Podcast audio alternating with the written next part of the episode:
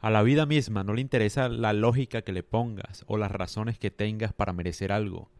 Por ejemplo, según Darwin, uno dice que el ser más fuerte es el que sobrevive, ¿no?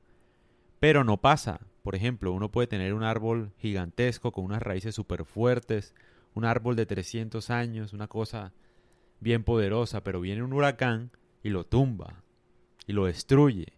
Pero ¿qué pasa entonces con la grama, con el pasto? ¿Qué pasa con esto? El pasto sí sobrevive. ¿Por qué? Porque el que sobrevive siempre es el que sabe ceder, no el fuerte. Todos los fuertes caen al final. Todos, Napoleón, Alejandro Magno, Julio César.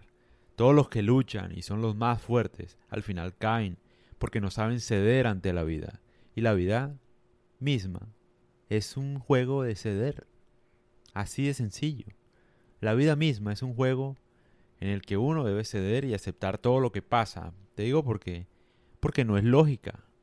No es algo que tú tengas razones, motivos, no hay una fórmula para vivir. Tú no sabes qué va a pasar mañana y yo insisto en eso. Nadie sabe qué va a pasar mañana. Entonces no hay una fórmula de la cual uno se pueda pegar para salvarse del mañana. Lo que sí hay es, por ejemplo, religión, ¿no? Y yo entiendo la religión en ese sentido, porque obviamente la religión que, que hace te da una fórmula. Te dice, mira, haz esto y te va a ir bien y vas a ir al cielo. Y si no haces esto, te vas a ir al infierno, punto. Ya tienes la fórmula de vivir. Listo. Entonces todo el mundo vive así, porque todo el mundo está buscando certeza. Tener la certeza de algo. Y lastimosamente, si uno tiene certeza de algo, uno va a ser siempre esclavo. Entonces, ahí al final lo que uno tiene que hacer es no ser un esclavo, vivir, no ponerle tanta lógica ni mucho sentido a la vida. Porque al final todos nos vamos a morir, ¿no? Entonces se trata un poco más de ser, de, de saber ceder, pues.